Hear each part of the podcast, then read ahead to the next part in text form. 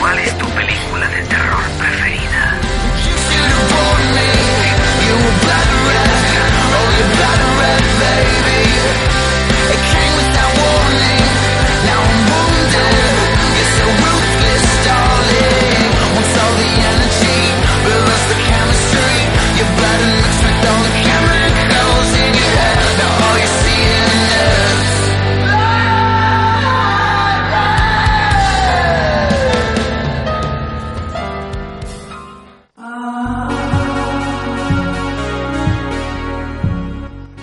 Noches, bienvenidos, soy Salva Valero, tengo aquí conmigo a Juan Rodríguez. Juan, muy buenas noches. Eh, a tope, a tope de Power, Salva, primer podcast de, de Scream de 2015, primero de muchos, ¿no?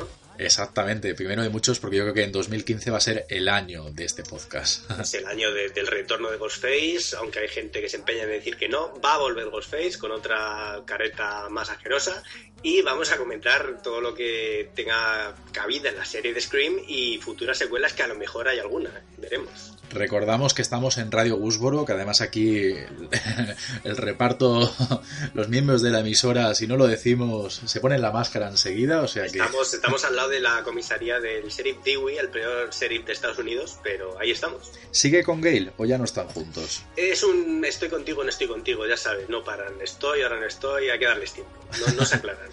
Poquito a poco, ¿no? Poquito Sí. a poco.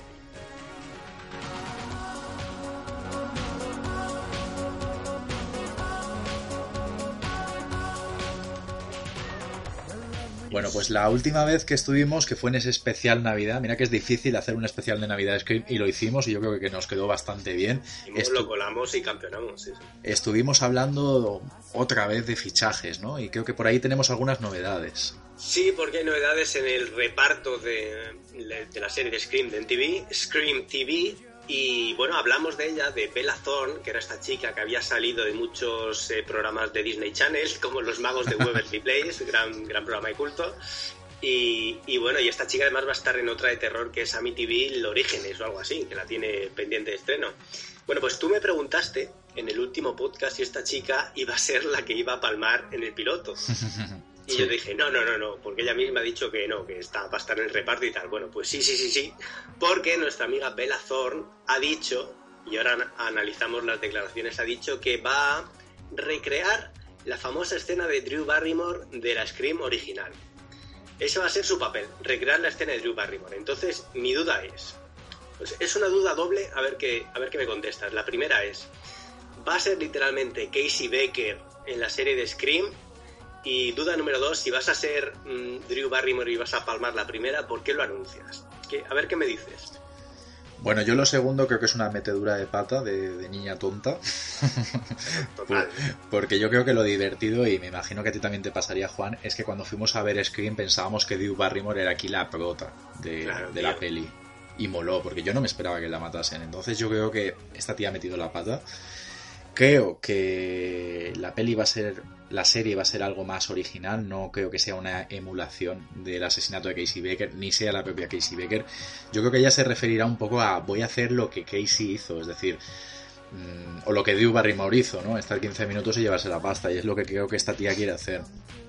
Yo creo que, claro, a estas alturas de la película, lo único original sería que, que fuera la chica del principio y que sobreviva, ¿no? Que es un poco, yo también pensé en Scream 4 al principio, digo, lo original es que sobreviva. Sí, sí, Eh, hubiera estado ¿no? bien. Pero claro, si ella misma dice, voy a hacer eh, la escena inicial de Drew Barrymore, no sé, ha- han debido ser muy específicos con ella, en plan, vas a ser la Drew Barrymore de la serie. O sea que ya sabemos que va a palmar en el minuto 15. Y tampoco tengo muy claro eso de voy a recrear la escena inicial, si va a ser también rollo psicopata llamando 15 minutos. ¿Tú eso cómo lo ves? Pero es que además yo tampoco, vamos a ver, esta chica es conocida y no es tan conocida, ¿no? Para en plan de decir, no, yo vengo un poco en plan celebrity, estar 15 minutos y no quiero estar en una serie semana a semana. Claro, No sé. es como, ¿tú quién eres? no, te conozco de nada, si palmas, pues, ¿sabes? Que no es Maribel Verdú en Tuno Negro, que, que tocaste ahí en, en- en Noches de Miedo, que dices, joder, Maribel Verdú Yes. tiene un nombre. Yes. Pero Belazón, Pues mira, Juan, tengo aquí información, porque esto es lo bueno de aquí en Radio Gúspolo, tenemos unos portátiles preciosos que estamos aquí navegando mientras hablamos con, con nuestros oyentes. Y te puedo, te puedo sacar una duda de lo que acabas de decir. Bella Thor va a hacer el personaje de Nina Patterson, o sea, no va a hacer de Casey Becker. Vale, ya por lo menos esto me tranquiliza Nina Patterson. Vale, o sea, seguimos sin conexiones entre Scream serie y Scream pelis, que es una cosa que han dejado clara desde el principio. Por ahora no, por ahora no. Y en cuanto a Amityville The Awakening, el despertar, tengo entendido que probablemente mm, salga directamente a DVD, o sea que tampoco es que esta chica esté en una superproducción de terror, no está haciendo Expediente Warren 2. Ya, Vale. ya, ya. Y seguramente muere de minuto 15. O sea que tampoco se las ve de, de, de Screen Queen cuando todavía no ha hecho nada. Esta chica, hombre, a mí me ilusionaba en el sentido de que sí que tiene su base de fans de Disney Channel, la típica. Hombre, no es Miley Cyrus, pero cuando empezaba pues la conocían solo de Disney Channel y poco a poco se van creando sus fans. Pero yo esperaba un fichajazo en plan como Dios manda. De momento no tenemos eso en la serie. Puede ser que se guarden una carta en la manga, en plan, no os esperabais este actor y estáis flipando, pero yo lo dudo mucho. Pero fíjate, Juan, has comentado los magos de Waverly Place, pero esta chica solo estuvo en uno. Y en la serie donde estuvo ella se llama algo así como Shake It Ah, Up, que no sé qué It es. Sí, sí, es Sacúdela, verdad. ¿no? En, ¿Cómo en los es? magos de Waverly, nada, no la vieron mucha calidad interpretativa y dijeron no vale ni para Waverly Place, o sea que múdate a, a Scream. Bueno, yo espero que esta Nina Patterson que, que nos sorprenda y que sobreviva a la escena inicial. E- Eso sí, una duda que te quiero plantear a ti, Salva. ¿Tú crees que es posible hoy en día eh, recrear la escena inicial en plan chica acosada 15 minutos y hacerlo tan guay como en Scream? ¿Cómo lo haríamos hoy en día?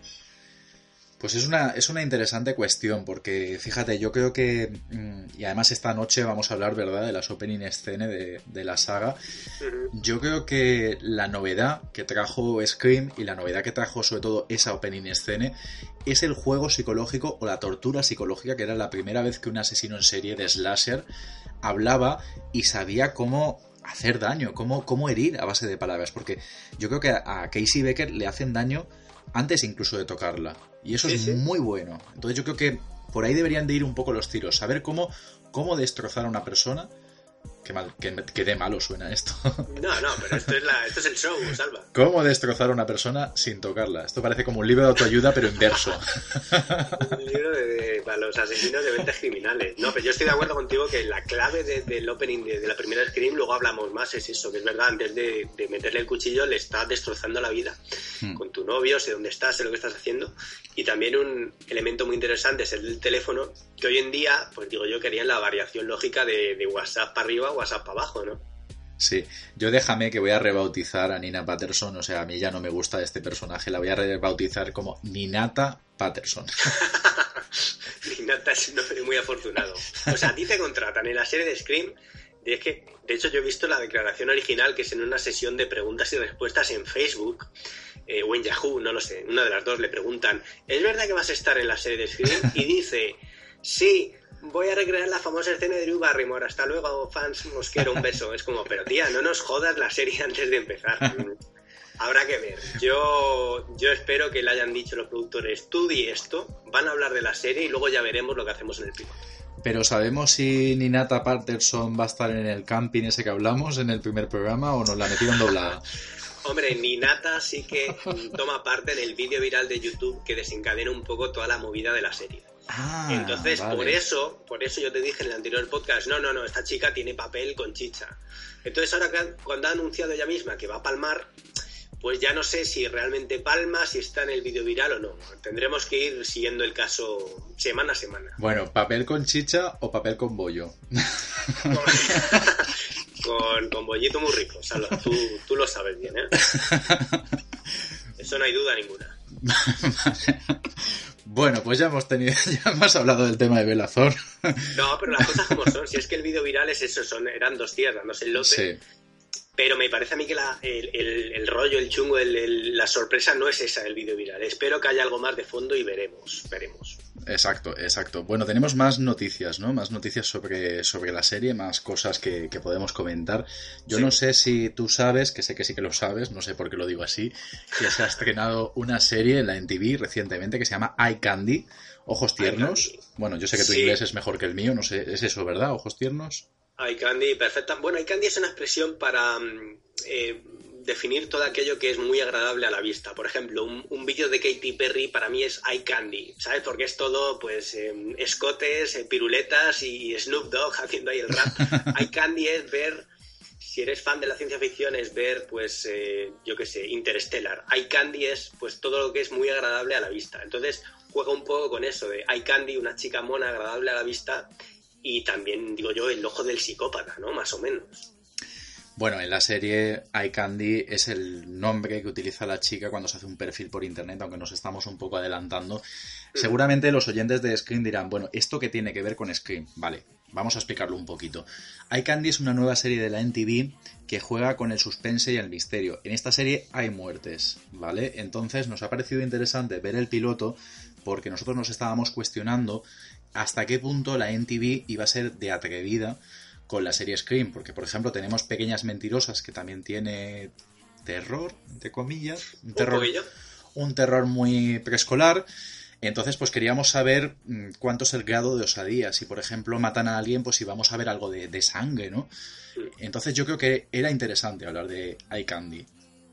Sí, hombre, a mí cuando me dijiste esta serie no la conocía, me pusiste ahí unos mini deberes, mírate esta serie, y es verdad que se puede tomar un poco como plantilla de lo que podría ser la serie de Scream, porque hay, pues eso, eh, chicos jóvenes, hay asesinatos, hay mucha acoso por nuevas tecnologías, y en ese sentido sí que se puede parecer mucho a la serie de Scream. Hmm. Eh, yo me he visto los dos primeros, creo que tú también, ¿verdad? Yo he visto solo el piloto. Solo el piloto, vale, pues mm, yo te diría que no te pierdes nada porque a mí en general, luego entramos a los parecidos con Scream, a mí la serie no, me ha gustado. ¿A ti qué, te ha parecido? Entonces, valga la redundancia, para ti, Juan, iCandy no es un iCandy para ti. Visualmente, estéticamente es una serie atractiva. Hay gente guapa, hay mucho pues rollo nueva tecnología insertada en la acción de, lo que ocurre en, en pantalla. Integran bien un poco lo que es la historia con el uso de las nuevas tecnologías. Pero más allá de eso, me parece que la historia es floja. Bueno, para situar un poquito, iCandy eh, cuenta la historia de una chica a la que secuestran a su hermana. Aparentemente no tiene nada que ver con el resto del capítulo. No. Ni creo que en el segundo tampoco. Tampoco. Y de repente la chica resulta que estuvo medio liada con un policía al cual dejaron de estar juntos porque él la, la, condenó por hacker, porque era una hacker. y entonces ella, como ya no tiene novio, la amiga le hace que se haga un perfil en internet con la mala suerte de que parece ser que hay un asesino que está matando a gente con la que queda a través de estos perfiles de citas online. Y ese sería un poco el, desarrollo de la, de la trama. La historia está bien, es decir, el planteamiento está bien, es jugoso. Hay alguna, a mí hay alguna muerte que me ha gustado. Mm, me ha gustado también el grado de atrevimiento de la NTV. Creo que sí que ha conseguido meter algunas escenas y un poquito más de, de suspense, o al menos lo intenta, lo intenta con, no sé, con la forma de, dirigir, de la cámara, del suspense, ¿no? Es decir, no me, no me parece, me parece que va bien la cosa. O sea, en ese sentido a mí sí que me ha parecido mm, una buena serie, en el sentido de que para ser en TV hay escenas así un poco gráficas, un montaje chulo, hay pues se ven cadáveres, se ven un montón de planos más o menos chungos, mm. que digo, si esto lo aplican a Scream, va a estar bien la serie. Exacto, exacto, sí. Pero claro, lo que te digo es el tema de la de la historia, yo espero que en Scream sea un poco más consistente, porque aquí se han centrado mucho en eso, en el eye candy, en mira qué factura visual tiene esta serie, pero lo que tú dices, al principio le secuestran a la hermana y luego en el episodio eh, esta está pues ligando con Tobiski y se la suda a su hermana. En teoría está investigando de tapadillo eh, pues gente desaparecida, pero su hermana ni la menciona. Y, y bueno, en ese sentido la serie parece un fraude. Además, Juan, hay un gran defecto que creo que vamos a tener que asumir, que va a pasar en, en Scream en TV. Y es que toda serie de TV sabes que va poniendo abajo las canciones que van sonando. Sí, tío. Y por lo tanto, yo creo que por exigencias de la cadena tiene que haber alguna escena en la que estén en la discoteca bailando. ¿Vale? Porque es lo que hablamos. A esta tía le secuestran a su hermana. La madre creo que está recientemente muerta. El padre está sedado porque no ha superado la, la, la muerte de la madre y la tía va y se pega el fiestón de su vida, se pone a bailar todo para que en la serie de repente suene la música a toda pastilla y tú te apuntes el título de la canción que te lo ponen abajo. Esto me pasó con una serie que estaba yo viendo este verano que se llamaba Finding Carter, no sé si la conoces. No, no, no, ni idea. Bueno, pues Finding Carter es también un drama de estos que le gusta a la NTV. Es una chica que resulta que era una hija robada, ¿vale? Que hay una madre, Vale. que se- hay una mujer que secuestra a esta hija y entonces luego los padres originales secuestran otra vez a su hija. Es decir, es un jaleo ahí que flipas. Eh, da igual, es que en la NTV da igual. Te cuenten lo que te cuenten, en el minuto 15 la protagonista va a estar en una discoteca bailando. Hombre, pues sí, es el, supongo que es el peaje a pagar por, por en la NTV, pues sí, siguen teniendo cierta relación con la música, ya lejana, pero bueno, te vamos a ir colando cuatro o cinco éxitos pop para que te los bajes o te los compres.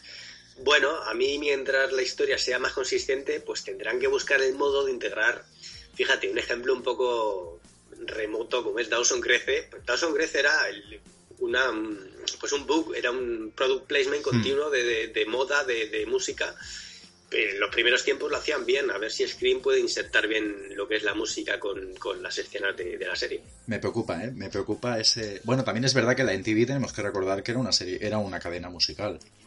Claro, o sea, me parece, pues sí, ese, ese es, es lo que nos ha tocado la MTV, pues vamos, vamos para adelante con ello. Mm, Claro, eh, discoteca, mundo Ghostface, me parece de secuela mala. Yo me imagino un Screen 7, pues sí, ya Ghostface en la discoteca matando peña.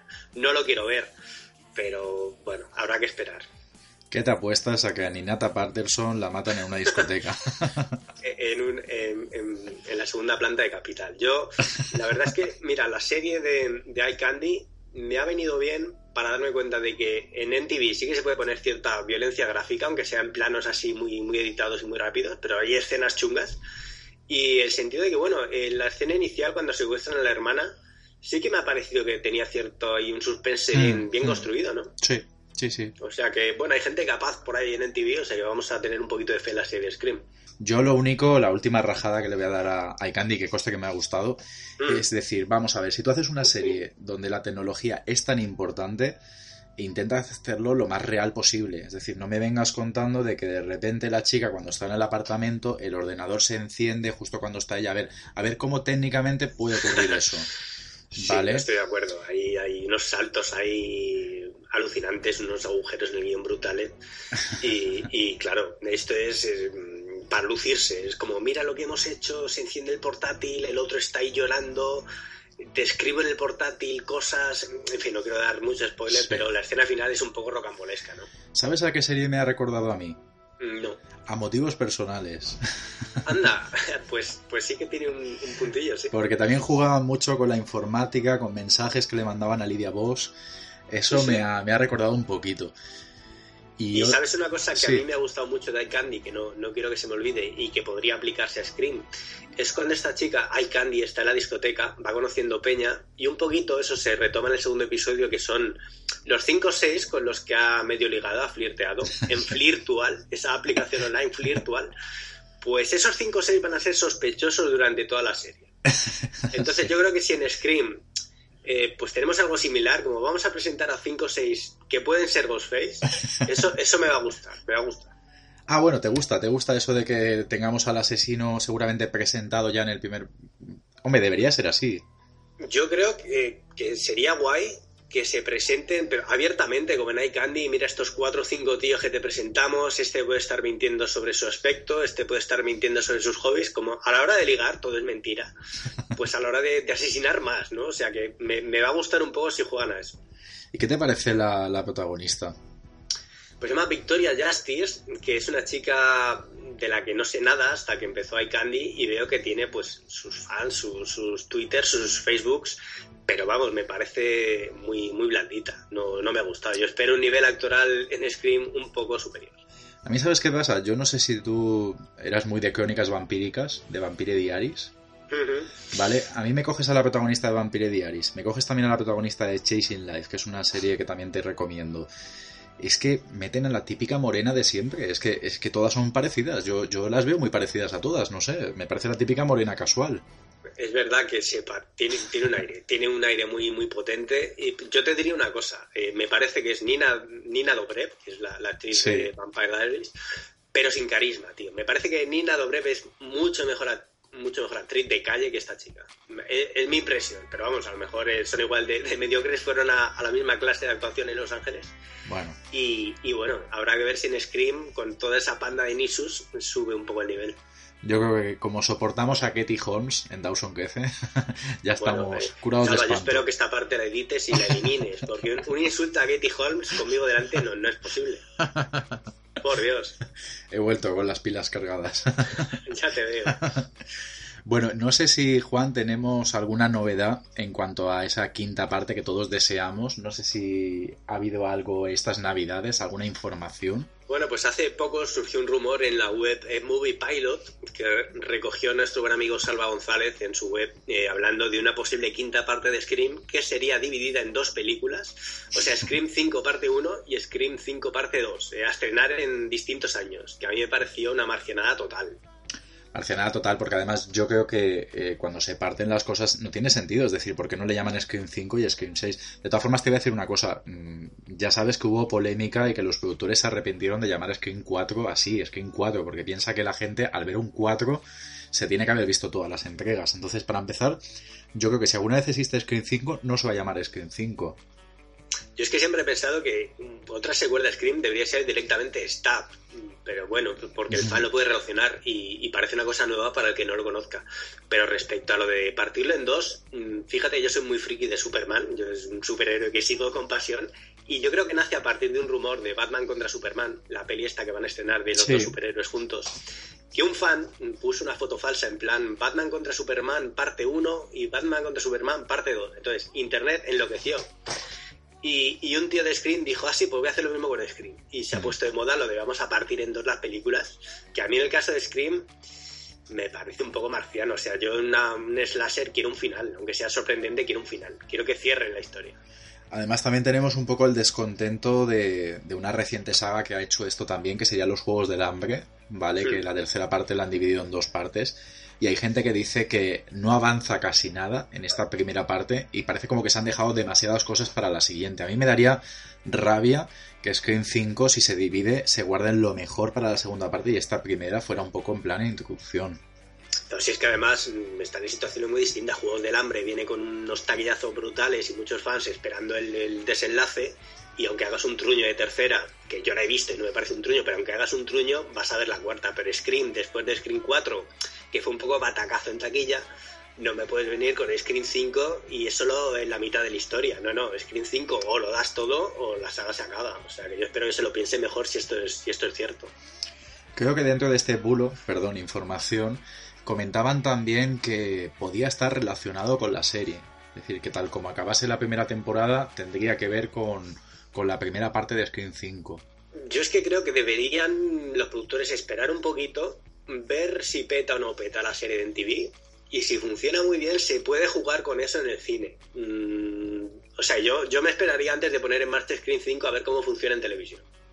Exactamente, sí, sí, sí, sí. Bueno, ¿qué más cositas tenemos hoy, Juan? Pues hombre, después de estas grandes noticias y hablar de iCandy, yo creo que tenemos ya que centrarnos en las pelis de Scream, porque teníamos ganas de comentar un poquito los openings de, de, todas las películas, ¿no? Esa muerte inicial de los primeros 10, 15 minutos de cada película, que tenemos nuestras favoritas y nuestras menos favoritas. ¿eh? Teniendo en cuenta que nuestra amiga Bella Thorne va a ser la, la, prota de la opening de la serie, queríamos hablar de las openings de las pelis. Si quieres empiezas tú, Salva, con cuál es tu favorita y, las razones, y cuál es tu menos favorita y tus razones. Perfecto, pues bueno, yo ya lo he adelantado un poquito, me, he saltado algunos, algunas partes de, de, este orden y ya he dicho que me encantó lo que fue la opening escena de Scream voy a decir lo que son mis argumentos de por qué a mí Scream pues me parece la mejor opening scene. Primero yo creo, no lo he cronometrado, pero creo que es la opening scene que más dura. No sé sí, si seguramente. Scream 4 a lo mejor también dura, pero bueno, aquí tenemos que tener en cuenta que Scream 4 son mini, mini openings juntas. Y eso está bien, porque creo que si uno tiene más tiempo con la víctima, llega a conocerla más y llega a sufrir más. Que de hecho es un error que tuvo muchas películas que vinieron después de Scream, cuya opening a lo mejor duraba alrededor de unos 4 minutitos. En 4 minutos te da igual lo que le hagan a la chica. Sí. ¿Vale? Además aquí teníamos a Drew Barrymore, la cual yo creo que es una actriz que queremos, porque mm, hemos sido niños y hemos visto ET. y nos, Sí, nos sí, sí. gusta. Tiene algo muy, muy, muy likeable, ¿no? Que es como que gusta todo el mundo esta chica. Exactamente, entonces yo creo que ese carisma que tiene Drew Barrymore mm, gusta mucho. Además, yo creo que es uno de los fallos que tuvo Scream 4, que creo que deberían de haber cogido a una actriz potente y no cuatro actrices de serie B, de serie cillas, que diría yo. Entonces, pues es una de las cosas que creo que también gana mucho, aparte de ese juego psicológico, como comentaba antes. Y yo creo que también en, en el cine de terror existe un poco la, la pérdida de virginidad o de inocencia del espectador, cosa que por ejemplo vimos en Saw. En Saw yo creo que una vez vemos el final de Saw 1, que nadie se lo espera, eso si volviera a pasar no nos sorprendería igual y yo creo que en Scream 1 pasa eso, rompe nuestra inocencia y, y yo creo que ya cuando uno se enfrenta a Scream 2, 3 y 4 ya sabes más o menos un poco lo que va a pasar. Sí, sí, sí. Fíjate que yo, eh, haciendo un poco hincapié en lo que decías de lo importante que es contar con una actriz de, de peso y que el personaje quede más o menos retratado, estaba pensando ahora en Leyenda Urbana, que Sí. es una de las hijas de Scream, ¿no? Se estrena Sí. al año, dos años después de Scream. Sí. La escena inicial, la opening, me gusta mucho, pero la actriz y el personaje conozco cero. Entonces, cuando palma, Hmm. me da igual. O sea, la escena me parece que es interesante, pero como tú dices, sin una prota potente importa menos. Sí, además Natasha Lyonne, que es la actriz que estuvo en Leyenda Urbana, no, no tiene gancho esa chica. De hecho, yo creo que ni siquiera cae bien el personaje. Es una tía que está gritándole a la radio, gritándole a una canción, porque no es como ella piensa que es. O sea, ¿qué es esto? Sí.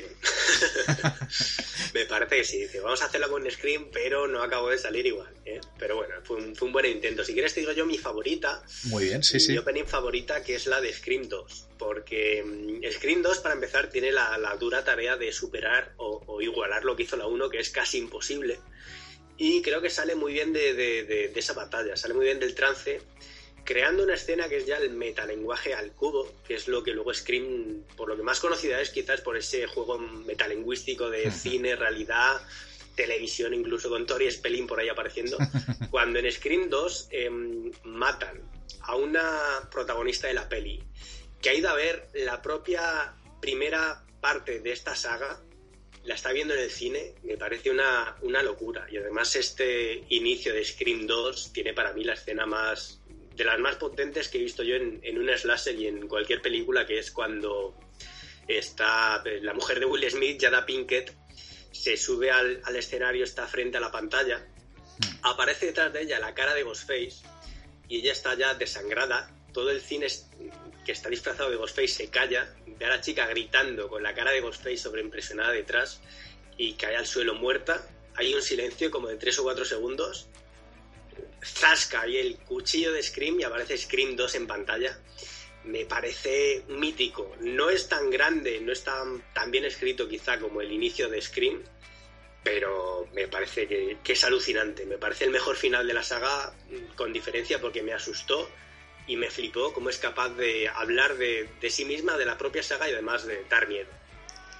Además, yo creo que Scream 2 a mí también es una de mis películas favoritas, y no la, la que más de, en, en conjunto, ¿no? Si analizáramos toda la película. Creo que algo interesante es que Jada Pinkett, sin ser a lo mejor tan carismática como, como Drew Barrymore, su personaje sí que lo es. Es decir, te encariñas de, de esa, esa chica ahí. No sé, a mí me gustaba mucho. Sí, lo hace muy bien y además, claro, tiene muy poquito tiempo para, para crear un personaje de, de la nada. Y pues tiene cuatro o cinco comentarios que te define un poco cómo es. Durante toda la peli de, de Stab, que está viendo en pantalla, está gritando lo que no tiene que hacer la prota, que es luego. Y ella va a palmar siendo la prota de su propia peli de terror. O sea, me parece la chica lo hace, lo hace muy bien. Luego otra cosa que me gusta mucho es que Scream 2 tiene muchos simbolismos y ya en esta opening escena tal como termina eh, te da que pensar porque es como la muerte hecha entretenimiento porque a fin de cuentas ella acaba en la pantalla de- del cine y ellos mm, se piensan que es parte del espectáculo porque a fin de cuentas hacemos espectáculo del sufrimiento aunque sea ficción Y- Sí, totalmente. Además es ese cine lleno de, de gente, de fans de Ghostface, eh, di- pues, divirtiéndose con la muerte. Hmm. Y cuando ven una muerte real, pues no saben cómo reaccionar, se quedan como, ¿ah? Eh, y es muy chocante. Exacto o sea que tiene muchos simbolismos no sé si yo, yo creo que te voy a robar ¿eh? la, la opening escena favorita Es que, es que el Scream 2 es muy buena, tío. Es como El Padrino 2, ¿no? La 1. Es que están ahí, ahí. Terminator 2 y la 1 están ahí, ahí. Está muy cerca, muy cerca. Bueno, pues vamos a pasar a las peores opening escenas según nosotros, obviamente. Sí. Eh, yo aquí incluso batallaría, lucharía por, por decir ya directamente que es la peor película de Scream, pero como estamos hablando de opening, pues diré simplemente que es la peor opening. Algún día diré que es la peor película. Y es Pues Scream hoy no. 3. Hoy no. Hoy no. Hoy no. Hoy no, si no hablamos de, de Kirby. ¿eh, Pero, pero Scream, Scream 3, ¿eso, eso existió? Eso. Existió y somos muchos los fans que la defendemos a muerte. Porque en mi casa, mira, yo si miro hacia arriba. Ah, no, no estoy en mi casa, estoy en Radio Woodsboro. Pero en mi casa yo tengo Scream 1, 2 y 4. Fíjate que la 4 eh, recupera un montón de elementos de las originales y hace peor taquilla que Screen 3, es muy curioso. Bueno, Kirby, que la has mencionado, Kirby está, está vetada en este podcast. Pues yo la tengo invitada para el próximo podcast, a ver, a ver qué hacemos. Bueno, pues no sé, a ver, Screen 3. Screen 3 yo creo que lo único destacable de esa opening es... Ah, 100% cotton, jaja, ya está, no tengo nada más que decir. Hombre, pero admitirás que 100% algodón es gracioso. Es un hombre gracioso para un programa, Salva. Vamos a ver, ¿qué tenemos ahí? A Kelly Rutherford, que estuvo de Megan en Melrose Place, eh, Sí. la cuarta o quinta esposa del Dr. Mancini, que seguramente los fans de Melrose Place ya habían abandonado la serie a estas alturas de, de la, de, la, Seguimos hasta el final siempre. de la serie, entonces... ¿Y qué? Y, y bueno, y en Gossip Girl estaba de madre de, de Blake Lively. Es- tiene un historial, Salva. Tiene un historial después de Screen 3, pero realmente en el momento que apareció en Screen 3, esta mujer, ¿qué, qué había hecho? Sí, vale, quitándome roleplay no ha hecho nada en su vida. ¿Sabes quién, quién iba a ser la...? Bueno, se barajaron bastantes, pero a mí, por ejemplo, me hubiera gustado muchísimo, yo creo que es muy carne de Screen, Carisma Carpenter, Cordelia de Buffy. Uf, pero buenísimo, tío. Es 100% Scream. Además, yo no sé si tú te acordarás que había, había un- una noticia ¿no? que comentaba que Sidney era asistente de una actriz, la cual era como muy altiva, muy prepotente, y ella iba a ser Carisma Carpenter. Joder, qué bueno, tío. Pues es una pena. O sea, que íbamos a ver ahí a una Cordelia estúpida que luego, bueno, yo creo que también un poco la actriz que hace de Sidney en Stab coge un poco ese relevo, ¿no? Hombre, a mí lo que me choca, sobre todo del- del- de la opinión de Screen 3, es que rompe un poco lo establecido, en el sentido de que empezamos con un personaje que va a palmar y luego no aparece en toda la peli. Y aquí tenemos un personaje que ya ha salido en la 1 y la 2. Hmm. Y pff, es un poco raro, como toda Screen 3, ¿no? Otra de las ideas descartadas que también me hubieran gustado bastante para Screen 3 era que el asesino cuelga a la víctima en las letras, en las letras de Hollywood. Eso hubiera sido brutal. Claro, mira, yo un punto, no nos vamos a meter en debate, pero Screen 3, eh, el tratamiento original de Williamson creo que era volver todos a Woodsboro como en la 4. Me Sí. parece que la progresión natural de la saga es llevarlos a Hollywood. Hmm. Y, y ese final que tú dices sería la leche en vinagre, hubiera sido divertidísimo. Es que yo tengo la sensación que Screen 3 tuvieron varias ideas y dijeron, vale, va- de, de todo vamos a coger la peor. Es posible, es posible. Pero, pero eso le da ese puntito divertido y maravilloso. O sea que de la- del, del inicio de la 3 mm, no tiene nada bueno que decir. Bueno, yo creo que por eso es la peor opening scene. Es decir, yo creo que en, la, en mi opening favorita te voy a dar argumentos, pero la que no, no te lo voy a dar. Vale, vale, vale. Pues me parece muy justo. Si quieres te voy a comentar yo eh, mi Vale. menos favorito. No, no diría el peor, pero diría el menos favorito que menos me gusta, que es el de Screen 4. Ok. Screen 4 es una película muy querida por los fans, porque, uy, Screen 3, qué rara, uy, Screen 4 es el hogar, es lo que conocemos y nos gusta, Hmm. pero pasa una cosa con el opening que no da miedo. Entonces, si tenemos un opening de Scream muy gracioso, que cachondo, ahora sale Anna Paquin, y ahora sale Kristen Bell, y ahora sale Maroto, el de la moto, y la de Pequeñas Mentirosas, es muy divertido, pero luego necesito una muerte que me dé miedo. Entonces, si la muerte real es una chufa, es como recuperar un poco lo de Tatum, lo de que se queda atascada en el, en el garaje, pero ahora lo hacemos mm, de forma incluso menos creativa. eh, no da ningún tipo de miedo. No sé si a ti tú sentiste algo de miedo, de tensión en la escena de, de la muerte real de Screen 4. Pues no, no sentí, porque además yo creo que puestos a homenajear, eh, así como hablábamos antes de que Nina Ta quería homenajear a Drew Barrymore, yo creo que puestos a hacer un homenaje, reboot de una muerte, en la propia muerte real, yo no entiendo por qué cogieron la del garaje, porque tampoco es una de mis muertes favoritas. Si es que además mm, hay alguna versión por ahí alternativa de Sí. En YouTube. Sí. eh, hay varias, de hecho. Hay una que, que me gusta porque es muy cachonda. No sé si hubiera funcionado, que es cuando Ghostface está matando a la de pequeñas mentirosas a saco y la otra, venga, déjalo ya, no me creo la broma. Ghostface sigue apuñalándola y la otra, que no, que no me lo creo. Sí. Y luego ya se carga a la rubia, a la carapán, a la rubia. Pero a mí lo que hay en la peli es como tú dices, es pillar la de Tatum y hacerla peor, que no tiene sentido. Aparte de las actrices, como hemos dicho antes, yo creo que Chennai, Chennai Grimes de Beverly Hills 90210, que ahora me imagino Sí. que trabajará en algún consumo. Eh, ¿Quién más estaba? Está la de, sí, 90210, nuestra amiga Chena, está eh, Aria de Pequeñas Mentirosas, está Ujú. Kristen Bell de Verónica Mars y está Anna Paquin de True Blood. Y, ga- y ganadora del Oscar por el piano, no nos olvidemos que es una ganadora del Oscar en una opening de Scream 4, que es un poco marciano. Pero, o sea, que a mí el, el elenco de, de famosas eh, me mola. Es verdad que son un poco de, de- de- de baja estofa, ¿no? Se esperaba un más nivel. Pero una vez que te anuncian que va a salir Anna Paquin, que va a salir Kristen Bell, en, en papeles pequeños ya sabes que van a palmar seguramente, ¿no? Hmm. ya te están desvelando un poco las cartas. O sea, a mí en ese sentido Screen 4 eh, er- fue muy gracioso. Uy, cuatro openings falsos y luego el, el de verdad, pero el de verdad es el peor de todos. O sea que Hmm. para hacer eso no lo hagas. Hmm. Casi me gustó más la primera opening. Puestos a elegir de todas las opening, no de, la- no de Scream 1, sino la primera opening de las que aparecen en, el- en la 4. ¿Cu- ¿La primera cuál es? Lo del asesino del Facebook que le está mandando mensajes, entonces abre la puerta y creo que le cortan el cuello, me parece, y hay dos, hay dos Ghostface y matan los dos a la vez, que era la primera vez que se veían dos Ghostface matar a la vez. Eso mola, eso está bien. Sí, sí, sí, sí, sí.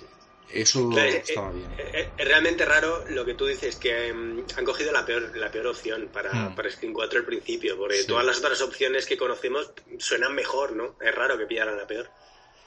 Y bueno, y si hubiera sido Scream 3, yo creo que la muerte que hubiera un homenaje ahora la del director Himbry, puestos a, a buscar algo cutre. Bueno, el director, fíjate, te hago un, un off topic. El otro día estaba viendo esta peli de Cameron Díaz, la de Bad Teacher, que hace de una profesora. Ah, qué buena, que pasa sí, de sí, los sí. alumnos. Sí. Pues fija, hay un detalle de humor que me gustó mucho de la peli, y es que a los niños, a los que ignora, a sus alumnos, les va poniendo películas todos los días. Y, y cada semana es una peli más chunga. Empieza por eh, Mentes Peligrosas, luego una policíaca de los 50, y la siguiente semana es Scream, con unos niños de 10 años, y es la escena del asesinato de, del director de la uni. Y dije, joder, ese punto está muy bien, va subiendo de, de, de gore las pelis que le ponen. Ese punto es muy gracioso. Esa Me encanta Cameron Díaz y todo lo que hace, es buenísimo. Esa peli está, está simpática. Cameron Díaz haciendo de Cameron Díaz, es, me, me encanta, Sí. genial, genial. Entonces, tu peor película, o sea, tu peor opening sería Scream 4. Screen 4 con diferencia, porque después de la cagada que es el opening de la 3, estoy de acuerdo ahí contigo, el, el opening de la 4 tenía que ser la leche. Es como sabemos hacer esto y demuestran que no saben hacerlo. Saben hacer muy bien lo de somos graciosos y, y metalingüísticos, pero ya no sabemos ser eh, un slasher que asuste. Y eso es una pena. Yo, si tengo que romper una lanza a favor de Scream 3, lo único bueno que podría decir es que creo que en esta entrega la víctima eh, realmente es Cotton, es un hombre, lo cual sí que es diferencia de, de- del resto, ¿no? Hemos tenido a Hada Pinkett, hemos tenido a Drew Barrymore, y yo creo que aquí Live Scaber es el verdadero Scream Queen de esa, de esa opening, ¿no? Sí, es verdad que además de ser un tío, lo que, lo que cambia un poco la- las cosas, acaba con Ghostface haciendo una pregunta que va a marcar el, el- el argumento de la peli, de dime dónde está, mm, no sé si pregunta por Sidney Prescott o por Maureen Prescott. Me parece Hmm. muy marciano, como toda la peli. O sea, antes de cargárselo, ¿dónde está Maureen Prescott? Dije, ¿what? Y se carga a Cotton, es un principio muy marciano, pero es verdad que lo- el puntito original es que sea un tío, sí. Y creo que en Scream 3 también hay escenas eliminadas de la opening y como pasó en esa película, como decíamos antes, son mejores que lo que acabamos viendo. Y había una escena que se empezaba a subir como por el techo porque había como un- unos cristales, intentaba alzarse y entonces le cogía Ghostface. Hay ahí material descartado muy bueno. Pues no, no he visto ninguna, pero me interesa bastante verlo porque Screen 3 es, es esa joya de la corona de la saga, eh, poco valorada, o sea que quiero verlas. Nada, aquí en la biblioteca de Woodsboro están todas las pelis. pues voy a por ella corriendo. Y bueno, vamos a hacer algo especial, algo nuevo, ¿no? Aquí en The Scream Sí. esta noche. Sí, sí, sí, sí, porque el podcast él mismo se ha puesto en contacto con nosotros y ha dicho, quiero creer, eh, quiero, es- quiero creer en que este podcast tiene más espacio para más series, sobre todo otras series que lleven Scream en el título, ¿no? Exacto, ya que esto es The Scream, mm, hay algo, hay algo que se acerca, ¿no? Sí, sí, hay una serie de, de reinas del grito, que no sé si te suena a ti, se llama Scream Queens. Y no es que tenga lugar en Queens, Nueva York, sino que es de Reinas del Grito de cine de terror y tiene un reparto que es la leche. Es una serie de Ryan Murphy, el creador de Glee, de Nip Tuck y de un montón y de American Horror Story, por supuesto. Y si quieres, comenta un poquito lo que sabemos de esta serie. Bueno, pues Screen Queens mm, me parece que va a estar en la Fox, si no recuerdo mal. Eh, Va a estar en la Fox, como has dicho, es de Ryan Murphy. Se va a estrenar en octubre, en otoño de este, de este año, del 2015. Sí. Van a ser 15 episodios. Tenemos a varias actrices conocidas y yo creo que en la cabeza de todas ellas deberíamos de hablar de Jamie Lee Curtis, Maravillosa, maravillosa. que para mí es la mejor Screen Queen de la historia. Yo creo que es una número uno que nació para esto y si la serie va de lo que pone el título, lo va a abordar. ¿De qué va? ¿De qué va? ¿Qué sabemos, Juan? Lo único que se sabe es que transcurre en, una, en un campus universitario donde empieza a haber un montón de asesinatos, ¿vale? Eso es lo único que se sabe hasta el momento y hay dudas sobre el tono de la serie. Hay gente que dice que va a ser un slasher de tomo y lomo y hay gente que dice que en la línea de las producciones de Ryan Murphy va a mezclar eh, terror con comedia pura. Y comedia no solo pura, sino muy loca, muy exagerada. Y claro, entonces a mí esto me deja la duda de si es una serie que me va a tener ahí eh, in the edge of my seat, o sea, que me va a tener ahí con los nervios eh, en punta en cada episodio, o si me va a tener riendo. Yo no sé qué esperar. Bueno, alguien ha contactado con Kevin Williamson porque yo creo que a Kevin le han amargado las navidades al enterarse de este proyecto, ¿no? Hombre, yo creo que si Kevin Williamson es listo, debería eh, mandarle un email a Ryan Murphy y decirle, necesito escribir algo, amigo, porque si me van a acabar lo de, mm, de following y, y la- bueno, Stalker no sé cómo va, pero si Williamson es listo, pedirá escribir un guion. Yo creo que Williamson debería incluso ofrecerle una proposición indecente a Kevin Murphy a cambio de que lo meta en la serie porque se está perdiendo algo muy bueno. Hombre, yo sí que creo que es la serie que, que- que va a seguir con más pasión que Kevin Williamson en los últimos 10 años. O sea, Screen Queens, tienes a Jamie Lee Curtis, tienes a Emma Roberts, que salió en Screen 4, o sea que el tío va a estar pegado a la, a la pantalla seguro. Tenemos también a la musa de Ryan Murphy, que es Leah Michelle. Sí, sí, que se la trae aquí desde Glee y a ver cómo resulta gritando esta chica, a ver. Que además esta actriz es un poco gusta o gusta mucho o no gusta nada. Eh, Está bastante repartido, ¿no? Lo que son los- Sí, las yo he descubierto eso cuando hemos hablado de la noticia en internet, en nuestro Twitter, en Scream Podcast o en cualquier otro lado, la gente dice, pues no la soporto, me encanta, voy a ver todo lo que haga. Es una chica que divide la audiencia, o sea que hay que estar muy, muy atentos al piloto a ver cómo lo hace. Yo creo que el problema de Leah Michelle es Ryan Murphy. Porque creo que Ryan le gusta mucho trabajar con ella y al menos en Glee le daba excesivo protagonismo. Y eso a lo mejor en una serie que en principio era coral, pues quizás eso gustaba menos. Yo creo que también esta chica tiene ese perfil de, de trepa, ¿vale? Yo, o, o eso me parece a mí, me parece una chica que, que tiene las miras puestas en conseguir un Oscar y va de niña buena por aquí y por allá, pero luego se leen cosas un poquito burras sobre ella por internet, tú a saber si será cierto o no. Yo ahora a la gente le, le puede pillar un poco de manía por ese soy una niña buena pero quiero trepar a saco. A mí lo que me importa es cómo lo hace en pantalla. Y es verdad que en Glee le daban tantísima pantalla que resultaba un poco cargante al final. A ver si aquí se reparte un poco más el, protagonismo. Tenemos que comentar también que Leah Michelle ha sido muy criticada por cómo ha utilizado la muerte de Cory Monteith, ¿verdad? Su pareja en la vida real y pareja en la serie de Glee. Hay quien dice que en alguna recogida de premios o en alguna entrevista como que a lo mejor está utilizando un poco el, el sufrimiento y el dolor, mm, como que lo está un poco usando a su beneficio. Yo fíjate, yo tengo aquí una teoría muy, muy loca. De hecho, se hizo una película con un argumento similar que es, yo creo que esta chica, que, que no me lo tomen a mal los fans de Lea Michelle, Sí. ¿vale? Es mi teoría y no mandéis mm, tweets directos de amenazas de muerte a Screen Podcast. Yo lo que quiero decir es que esta chica se lió un poco con el prota de Glee porque daba juego en las revistas, en los shows de la tele, pues están juntos los de Glee y tal. Pues están juntos por lo que están juntos, para dar un poquito de comentarios. De repente su novio muere. Claro, mm, te encuentras con un marrón muy importante, tío. ¿eh? Un novio con el que estás un poquito por estar, se te muere. Pues tienes que pasar ahí un luto, si no lo sientes de verdad tienes que medio fingirlo. Mm, Es una situación muy complicada. Yo de verdad esto lo he a veces en mi casa, en la intimidad del hogar, y joder, qué situación, qué marronaco. Yo no sé si la ha usado mucho para, para promocionarse ella misma, pero es una situación con la que es chungo lidiar, ¿no? De hecho, tengo entendido que Ryan Murphy le propuso cerrar Glee. Y según, claro, ella dijo lo que tenía que decir, que ella no iba a hacer que mogollón de gente se quedase en paro por su culpa. Pero yo creo que en realidad estaba diciendo, ni de coña, me lo cierres. Claro, de, de show más go on, ¿no? O sea, es una situación tremenda con la que se encontró no solo ella, sino todo el reparto de Glee. Y creo que sí, lo correcto es lo que hicieron el capítulo homenaje y vamos cerrando un poco la serie. Mm, Bueno, yo creo que ese capítulo queda atrás.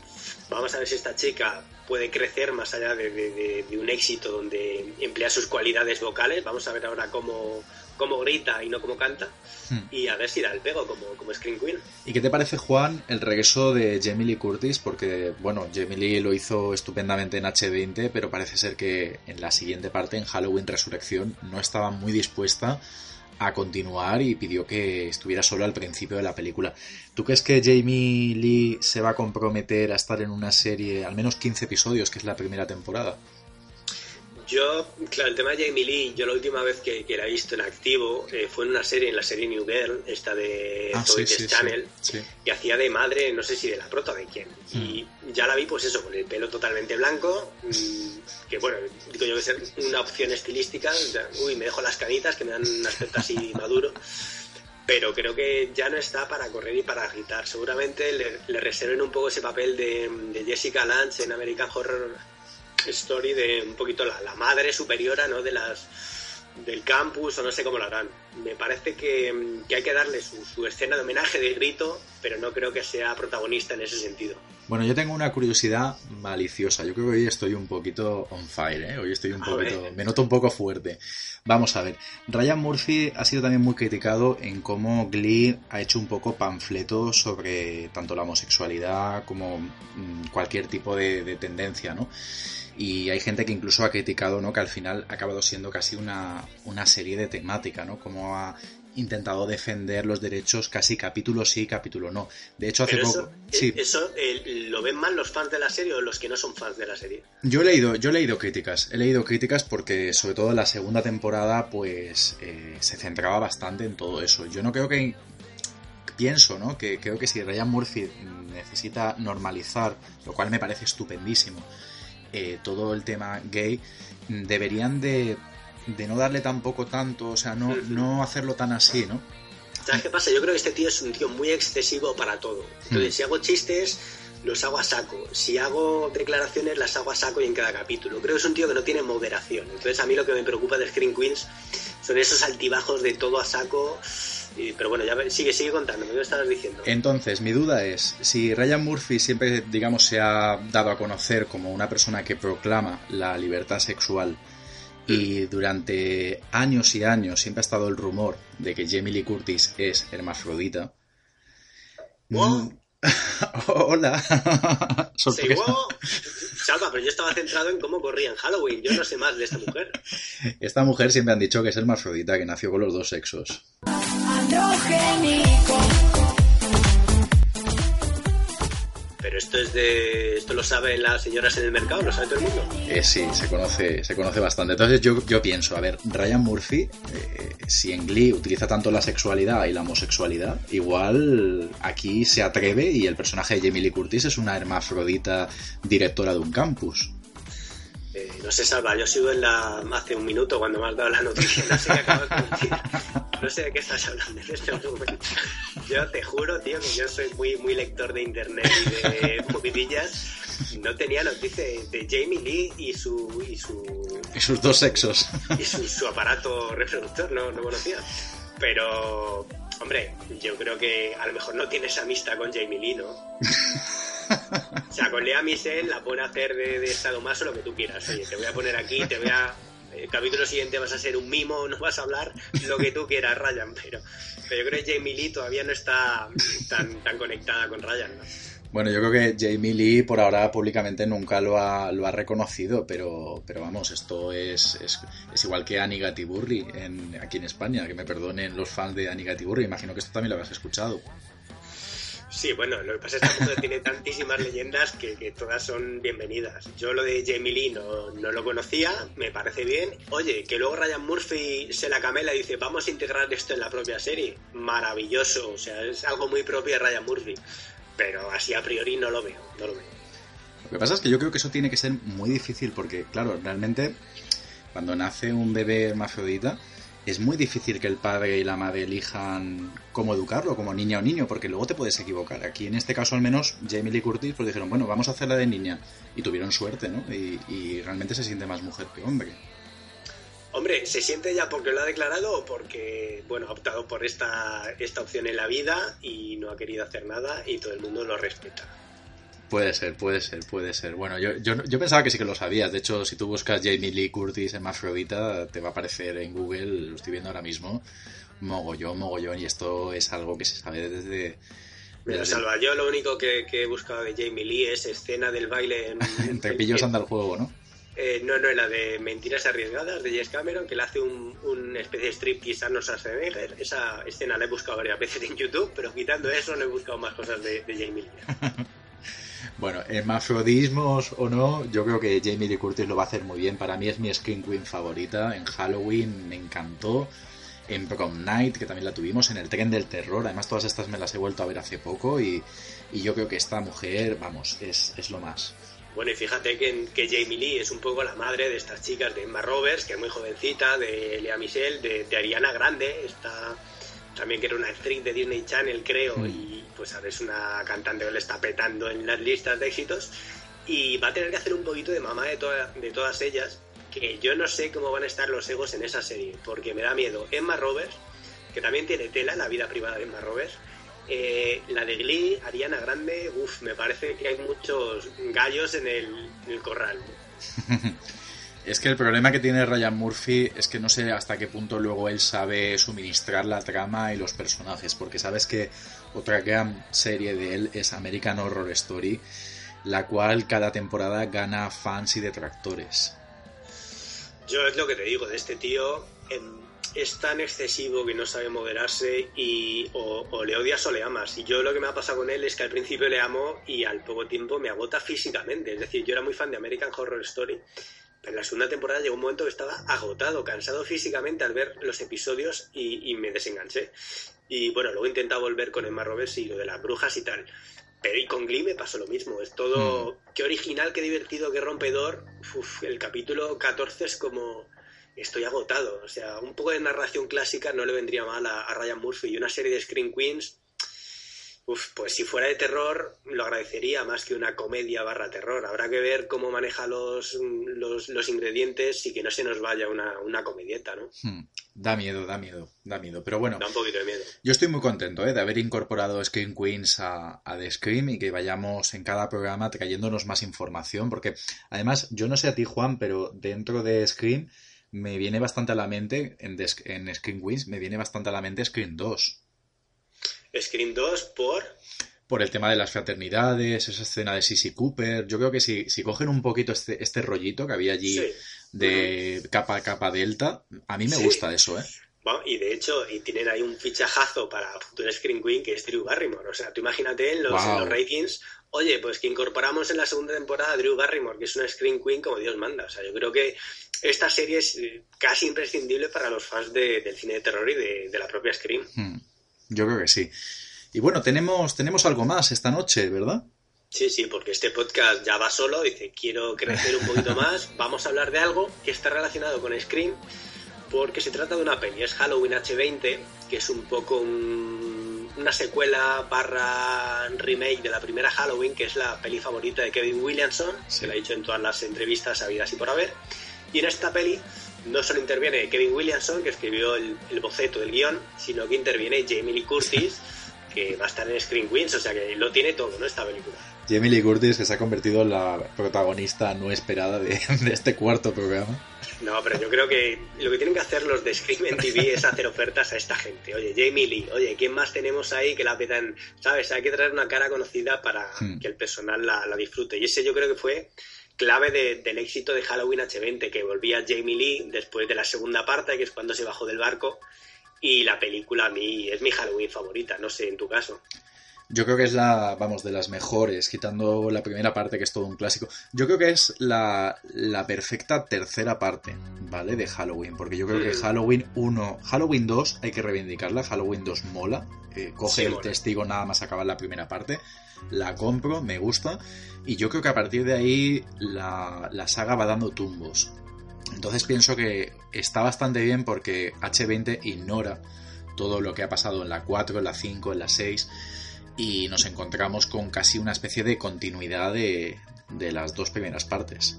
Sí, sí, lo que tú dices. Ignora un poco las secuelas así más bajillas de la saga, las que menos lo petaron, y se centra en la historia de, de, de Laurie Strode, que aquí en esta película se cambia el nombre para un poco tratar de disfrazar su pasado, para que no la encuentre Michael Myers. Y a mí lo que me encanta es que en esta película hay continuos homenajes a no solo a la primera parte, sino a pues escenas de miedo que, que han sido muy míticas eh, durante la saga. No sé si te acuerdas, por ejemplo, una escena que es la que más me gusta de Halloween H20, cuando Michael Myers está acosando a, a Josh Hartnett, que hace de hijo de Jamie Lee, y a Hmm. Michelle Williams, nominada al Oscar, Michelle Williams y, y actriz de Dawson Grece, que están Hmm. eh, acorraladas por Michael, eh, quieren que le abran la puerta y, y tiran las llaves al suelo de una verja, ¿vale? Entonces Michael Myers mete el cuchillo por la verja y da cuchilladas al aire como durante 20 segundos y el efecto de sonido del cuchillo en el aire y los chicos apartando el cuello me parece mítica y me parece de, de otra película de Halloween anterior. No sé si te acuerdas de esa escena. Sí, sí, sí. Es que es, que es así. Es, es decir, H20 tiene, tiene suspense. Consigue de verdad el suspense. Tiene un suspense muy bueno y yo creo que hay que debérselo también al boceto original de Kevin Williamson, que Mm. se olvida de movidas, eh, eh, pues, pues de fantasmas, que se mete también en la saga de Halloween en cierto momento, de, de hijas o hijos no reconocidos de, de la prota, Sí. y se centra en la historia de pues ese hermano psicópata que es Michael persiguiendo a, a Jamie Lee. Yo además, ya que lo hemos comentado también esta noche, el tema de las opening scene, yo creo que H20, ves, también tenemos aquí una opening scene mm, con tiempo para poder contar una historia muy buena, muy, muy, Mm. muy buena. Además es que es, es genial porque empieza la película, estamos escuchando ese clásico Mr. Sandman, Sandman Sí. y de repente empieza la música clara y de repente oyes como un ruido de cristales que hace que corte la música y, y la mujer ya ve ahí que algo ha pasado, que alguien ha entrado en su casa. Es grandiosa esa primera escena. Se nota un, un mimo y un cuidado y un cariño de los responsables de esta peli por, por respetar eso, la historia de Halloween y hacer una peli de Halloween y una secuela como Dios manda. Fíjate en la escena inicial que hay incluso un homenaje a Viernes 13, ¿lo recuerdas? A viernes 13 en la... el- Ah, sí, sí, sí, sí, sí, la Mm, máscara, la máscara. Porque Joseph Sí. Gordon-Levitt, que Sí. de 500 días de verano, Sí, que era, pues lo está petando este actor, era un chavalín y Sí. aparece, su primera escena es disfrazado con una máscara de hockey eh, totalmente Jason. que de hecho, fíjate si está bien pensado que en la opening scene tenemos a una actriz o a un personaje de la primera parte. Sí, la, la enfermera, ¿verdad? Exacto, la enfermera es la enfermera que aparecía en la primera parte cuando se escapa Michael del manicomio. O sea que está muy bien, muy bien. Además tenemos la voz, ¿no? La voz en off del mítico Dr. Loomis, ya muerto, ¿no? En aquel momento. Sí, sí, sí. Yo creo que han tratado de recuperar todos los elementos de la peli original, no solo con actores, con la propia Jamie Lee, la enfermera y demás, sino también con el tiempo de la película. Juega mucho con el suspense, va construyendo poco a poco la historia y tiene una media hora final muy potente con Jamie Lee. En vez de escapar, decidiendo afrontar ya su destino final, que es matar a Michael sí o sí. O, o muere Michael o muere ella. Y tiene una escena final maravillosa. Para mí es el mejor final de Halloween, sin duda. Claro, es que yo creo que psicológicamente le pone a la protagonista en un, en un dilema, porque dice, es que si vuelvo a huir de él, es lo que he estado haciendo luego toda la vida, estar pensando que, que sigue vivo, ¿no? Entonces es en plan, o acabo con él para siempre, o siempre voy a estar perseguida por Michael, aunque él no esté en mi vida. Claro, y ese momento de, de- de cómo acaba con él, lo vamos a hacer spoilers por si alguien quiere ver Halloween H20, que, que si no quiere verla entera, que se mire solo el final. Luego hacen un, una chapuza en Halloween Resurrección, no sé si la has visto. Pero chapuza bien resuelta para mi punto de vista. Uf, ¿te gustó? Me, me gustó porque creo que es la única forma que tenemos para explicar cómo, cómo está vivo Michael. Sí, pero no, sí, lo hacen de forma hábil, porque tienen un, tema chungo y de forma hábil resuelven el, problema que tenían. Lo que no me gusta es que, bueno, como que invalida todo lo anterior, ¿no? Todo lo que hemos construido en Halloween H20 da igual porque sigue la historia otra vez como estaba, ¿no? Sí, sí, eso es verdad. Además, Halloween Resurrección no es, no es de las más favoritas por parte del público. Fíjate que Halloween Resurrección tiene un problema que a lo mejor le puede pasar a, a Scream. Porque Halloween Resurrección vamos a hacer spoiler, es el, vamos a decir que es el final de la historia de, Jamie Lee Curtis en, la saga. Es el final de su historia. Entonces, a partir de ahí, pues los guionistas y los productores dirían, ¿y ahora qué contamos? Tenemos eh, el asesino, pero la historia ya la hemos cerrado. Imagínate en Scream, si acabamos ya con el trío Calavera, perdón por llamarlos así, pero con, con Sidney, con Dewey y con Gale, mm. si acabamos con ellos, ¿qué contamos? Sí, sí, realmente sí. Aunque Halloween Resurrección, para mi punto de vista, la opening scene es casi un epílogo de esta entrega. Es verdad que, mira, si a Halloween Resurrección le quitas todo lo demás, dejas esos 15 minutitos y te los mm. llevas a Halloween H20, te mm. queda un, un peliculón. Sí. Yo reivindico Halloween Resurrección. Sé que a nadie le gusta, pero a mí me gusta. Pero Resurrección, los primeros 15 minutos o la peli entera. Bueno, sobre todo los primeros 15 minutos, pero bueno, como película entera al final me la acabo, la acabo comprando. Lo que pasa es que, bueno, otra de las cosas que también me gustó mucho de, H20 es que se nota, obviamente, pues ha habido Scream, ha habido Scream 2, y, eso se nota mucho, ¿no? En la película, es decir, ha cogido, coge un poco la atmósfera de la antigua, de Halloween la 1, que me perdone Halloween por llamarle la antigua, y, creo que coge mucho, coge mucho de, de, Screen, tanto incluso los fichajes, ¿no? Coger gente que fueran famosos en ese momento, ¿no? Gente de Dawson Crece, Josh Hartnett, es decir, ¿sabes? Es decir, como que se nota mucho la, influencia Scream. Sí, sí, la influencia de, de, Scream y de Williamson es muy clara, no solo que aparezca una actriz de la serie que creó, sino que además aparece Scream 2 en la propia Halloween, están viendo las chicas Scream 2 en la tele. Luego hay un momento también que hace referencia un poco a una escena de, miedo que hay en Scream. Y hay una cosa que a mí me choca, es un problema de la peli, que al tratar de incorporar esa nueva hora de terror de jovencitos y tal, un poco rollo Dawson con miedo, todos los chicos al final son un poco irrelevantes, porque la, historia se centra en, Jamie Lee mm. y luego al final de la peli para mí es un problema que ignoren totalmente al hijo, que el hijo en teoría tenía cierto peso al principio de la historia y al final se olvidan de él. Pero bueno, creo que, que no quedaba otra, ¿no? Yo de hecho pensaba que el, hijo de Laurie Strode iba a ser el, relevo de ella en siguientes partes de Halloween. Sí, es posible que sí, como tú dices, que lo dejen vivo al, hijo para que luego pueda seguir la saga. Pero claro, en Resurrección ya vimos que tiraron por otro lado. Seguramente Josh Harnett dijo que no, yo qué sé, lo que pasaría. Hmm. Pero es verdad que sí, es una, es una salida que se dejan. Hmm, sí. De hecho, además, Halloween es otra saga que estamos esperando una nueva entrega que también tenemos curiosidad, ¿no? En saber qué pasará. Yo soy muy de, Michael Myers, aunque ahora, fíjate estamos haciendo Will of Jason, ese otro podcast maravilloso donde hablamos de Viernes 13 y poco a poco me está, me está convenciendo Jason.